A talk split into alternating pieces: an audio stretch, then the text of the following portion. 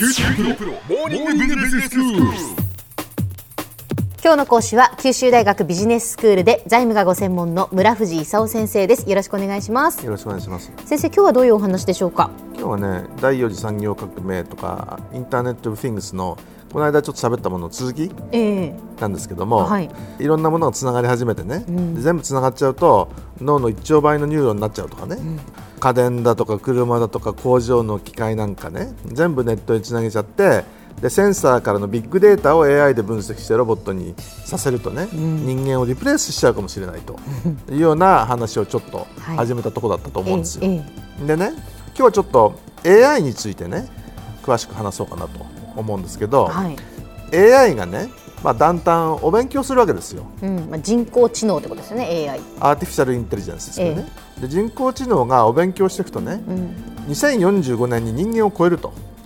いう話があってね。2040 2045年。に人間を超えると。はいはい。で人間を超えちゃうと一体どうなっちゃうのかなと。30年えまずねあの今までその簡単なサービスをやってくれたのがね知的サービスもやっちゃうかもしれないと、うん。弁護士だとか医者だとかその大学教授みたいなねのもやっちゃうかもしれないみたいな話をあのしてたと思うんですよ、ところがそれでとどまらないと。ふと気がついたら上司が AI とかね。え上司が AI 経営者は AI とかね。ん。私の会社の社長は AI ですとかね。上司があなたのあの業績評価をするとかね、うん。あの結構人間に比べると公平だとかね。そうするとねあのちょっと心配じゃないですか。気が付くとなんかどの会社も社長は AI とかね ちょっと怖いですねなんか。AI があの人間を働かせてると。ちょっと心配じゃないですか？心配です。もう SF の中だけの世界かと思っていたらもしかしたらそうなるかもしれないっていう、うん。だんだんそうするとさ AI がなんか不愉快に思い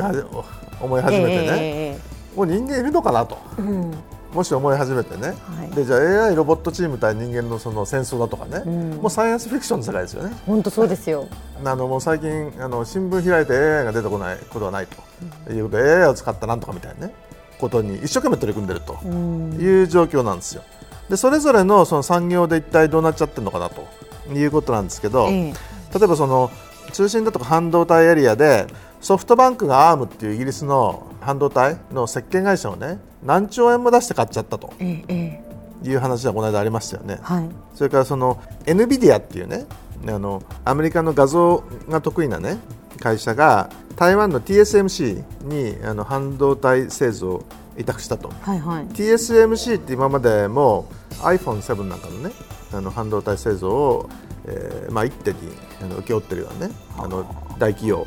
なんですけども、うん。あのいろんなところでねいろんな会社がそのくっつき始めてるというところなんですよ。えはい。であのソフトなんかではね AI っていうと IBM のワトソンあたりをね、もう世界中であの日本企業も含めて使い始めてねそれから IoT ソフトインターネット・オブ・ティングスのソフトってことになると GE のプレディックスだとかね、でクラウドっていうことになると Amazon、マイクロソフト、Google あたりがね今しのぎを削ってると。はいはい。いうあの競争が始まってるところなんですよ。うん。で、まあ、パソコンの次はスマホでしたと。ええ。でスマホの次は一体どうなのかということで、あの車載半導体って言ってね自動車が今ねあのコネクティッドカーになりますと。車と通信車がそのつながってきてね、ええ。あの自動走行みたいなね、うん。自動走行自動運転みたいな、はいあのええ話も出てきてるんだけども、ね、えだんだんとねあの自動車もつながってくるという話の中でね。えはい、つながってくると、うん。まあ、いろんなあのことを処理できなきゃいけないということでトヨタなんかもねさっきそのアメリカの画像処理が得意な NVIDIA なんて話ありましたけど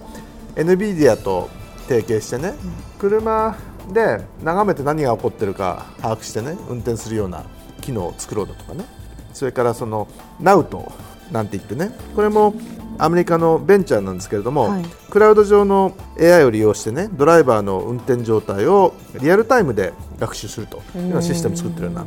会社なんですね。ええ。でその辺と提携を始めたりとかそれからスマホではあのインテルを破ってねあのトップに躍り出たクアルコムなんですけども、はい。あのえークアルコムもねじゃあちょっと自動車がその次だということであの車載半導体の勝負に出るときにねちょっと自分だけじゃ心配だっていうんでね何兆円も払ってオランダの NXP っていうね半導体会社あのこの間買収したところなんですよ。それからその、えー、インテルもね昔はその、えー、パソコンのインテルって言えばねインテル入ってるみたいなね、ええ、ことであの、えー、ずっとインテルが、えー、いろんなことを決めてたぐらい強かったんですけども、はい、スマホでクアルコムにやられちゃってね。で次はあの車載半導体だということで、今ねアームとインテルが組もうとしてるんですよ。アームってのはこの間そのソフトバンクが買った何何兆円で買ったあのイギリスの会社、で半導体の設計に強いっていうんでね。今度はアームとインテルチームっていうのがね今できつつある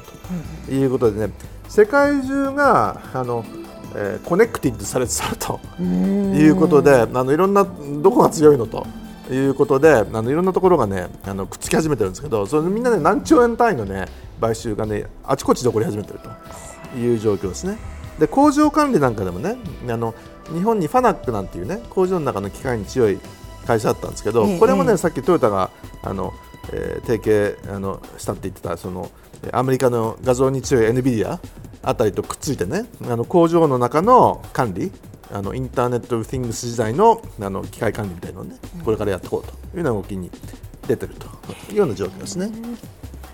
では先生今日のまとめをお願いします。あの家電だとか自動車とか工場なんかをネットで結んでねでセンサーから集めたビッグデータを AI が勉強してロボットに仕事をさせるという、まあ、第4次産業革命が起きつつあると。であのいろいろ問題もあるんでね政府だとか業界がこれをあの推進するとともに問題解決をちょっと考えるということが始まってるんですけども、うん、あの車載半導体だとかクラウドだとか AI インターネット・オブ・ティングスソフトというようなあたりで覇権争いがあの起き始めてね。であの人間もちょっと心配しなきゃいけないんですけどあの AI がちょっと勉強中なんでね、いずれ上司または経営者になってくるということが起こってもびっくりしないようにしなきゃいかんなという状況ですね。今日の講師は九州大学ビジネススクールで財務がご専門の村藤勲先生でした。どうもありがとうございました。どうもありがとうございました。さて QT プロモーニングビジネススクールはブログからポッドキャストでもお聞きいただけます。また毎回の内容をまとめたものも掲載していますのでぜひ読んでお楽しみください。QT プロモーニングビジネススクール。お相手は小浜もとこでした